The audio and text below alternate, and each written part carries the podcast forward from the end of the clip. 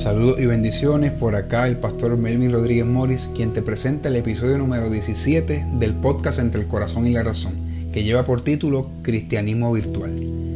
A comienzos del mes de julio se dio a conocer un estudio que indicó que uno de cada tres cristianos practicantes en los Estados Unidos dejó de conectarse a los servicios en línea de su iglesia durante la pandemia. Este estudio fue llevado a cabo por Barna Group, una reconocida organización enfocada en realizar investigaciones y proveer recursos acerca de la intersección entre la fe y la cultura. La encuesta, realizada con un total de mil adultos, no solo refleja el comportamiento de los feligreses en cuanto a su participación en los servicios virtuales, sino que además hace referencia a tendencias de grupos generacionales y a emociones manifestadas por los encuestados. Como sabemos, a raíz de la rápida extensión mundial del COVID-19, se hizo necesario tomar medidas drásticas para proteger la salud de las personas. Una de estas fue el confinamiento o cuarentena, lo que movió a una gran, a una gran cantidad de iglesias a realizar sus cultos y actividades únicamente a través de plataformas digitales como las redes sociales. Aunque existen las excepciones, tengo que reconocer que personalmente he visto una merma en la participación de hermanos y hermanas en programaciones en línea que producen la iglesia. Creo que a comienzos de la cuarentena se observó un boom en términos de transmisiones y reuniones virtuales, pero por diversos factores esa cantidad de personas conectadas a su iglesia bajó.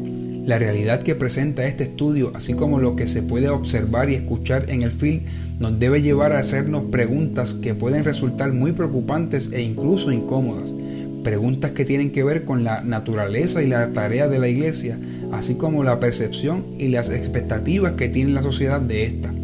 Pero antes de entrar en estos asuntos, veamos algunos datos que presenta la encuesta. En primer lugar, el estudio identifica tres grupos principales de cristianos practicantes, lo que ellos definen como aquellos que se identifican como cristianos, tienen una fuerte convicción de que la fe es muy importante en sus vidas y asisten a la iglesia al menos mensualmente.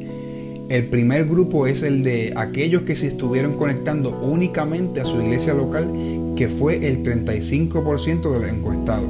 El segundo es el de aquellos que, dijeron estar observando servicios de adoración de múltiples iglesias, lo que corresponde al 18%.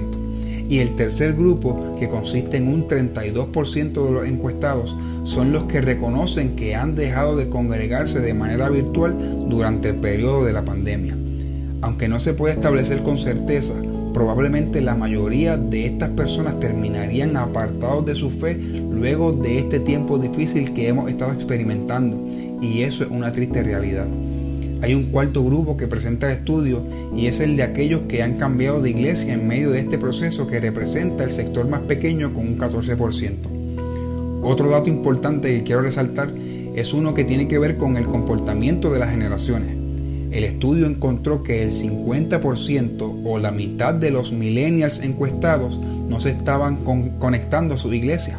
En otras palabras, que los jóvenes de entre aproximadamente 16 a 36 años ya no están asistiendo virtualmente a su iglesia, conformando así el grupo generacional que más se ha desconectado de su comunidad de fe. Por último, los siguientes datos que voy a compartir tienen que ver con las expectativas que presentaron los encuestados sobre el apoyo que quieren recibir de una iglesia. Se le presentaron tres opciones. La primera decía, necesito oración y apoyo emocional, y esta fue la que más escogieron a la hora de responder. Esta premisa la marcó el 52% de los que han permanecido en la iglesia el 68% de los que han cambiado de iglesia y el 48% de los que se han alejado de su iglesia. La segunda opción decía, necesito un mensaje de esperanza y ánimo centrado en la Biblia. Esta respuesta fue marcada por el 44% de los que han permanecido en su iglesia, el 38% de los que han cambiado de iglesia y el 24% de los que se han alejado de la iglesia. Finalmente, la tercera opción afirmaba, necesito conexión y comunidad. Y con esta se identificó el 33% de los que permanecen en la iglesia, el 35% de los que se han movido de iglesia y el 27% de los que se han desconectado de la iglesia. Estos números son interesantes y merecen un análisis que por espacio de tiempo no puedo tener aquí, pero quisiera finalizar utilizando algunos datos y contextualizando algunos conceptos. Ciertamente no puede dejar de preocuparme el hecho de que hermanos y hermanas decidan bajarse de la barca. Claro que cada caso es particular y que muchos afirman haber pasado por situaciones adversas, golpes repentinos de la vida y aún heridas y decepciones en la iglesia. Pero mi pregunta para ellos sería, ¿y cuándo Dios te ha abandonado o fallado? Porque de seguro has experimentado que la gente falla, el gobierno falla, la iglesia y aún la familia nos fallan, pero Dios no.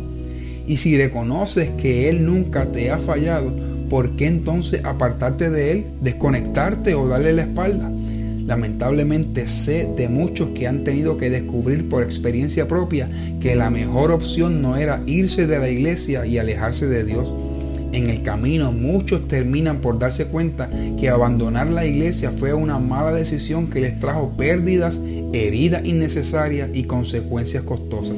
Por eso el mayor porcentaje de las expectativas que tienen muchos es que oren por ellos y les ayuden a sanar sus emociones, como refleja el estudio.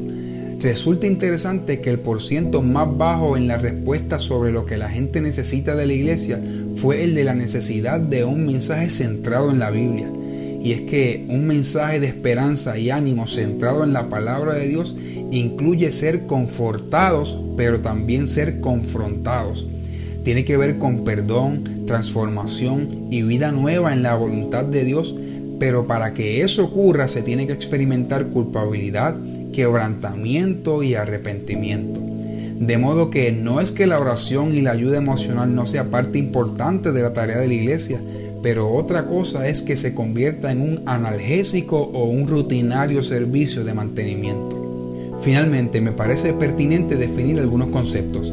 En primer lugar, dado que el estudio fue redactado en inglés, la palabra que se utiliza para referirse a los cristianos es churchgoer, lo que literalmente significa el que va a la iglesia.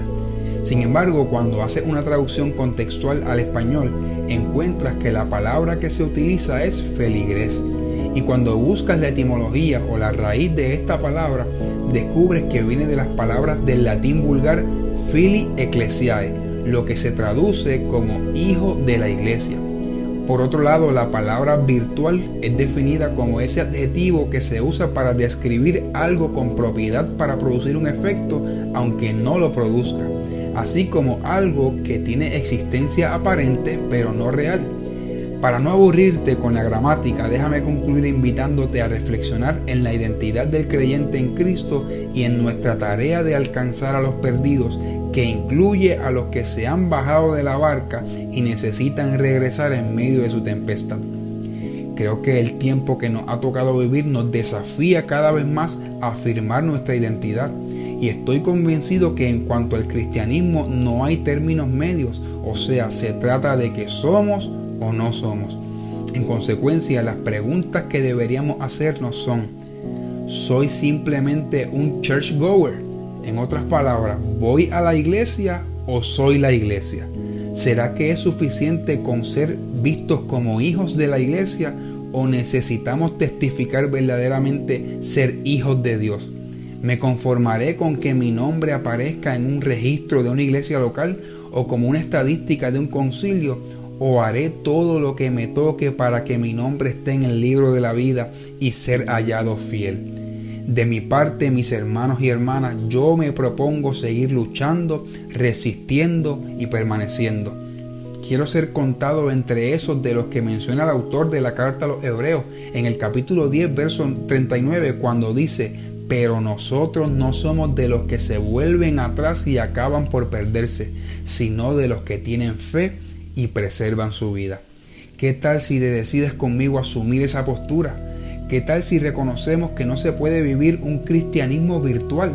El tiempo que vivimos es preciso para que nuestra vida cause un efecto en otros y no se quede en un estado de impacto potencial.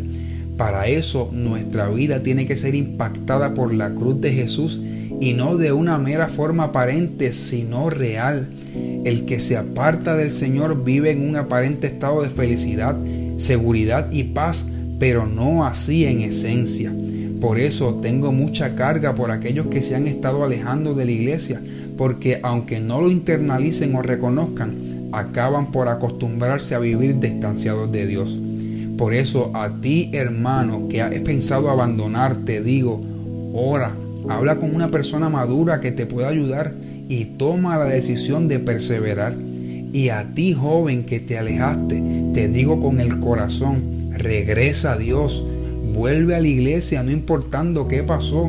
Puede que no entiendas qué te sucedió, te hayan herido o aún te sientas culpable ante Dios, pero aquel que todo lo sabe y nunca falla está listo para recibirte y restaurar tu corazón.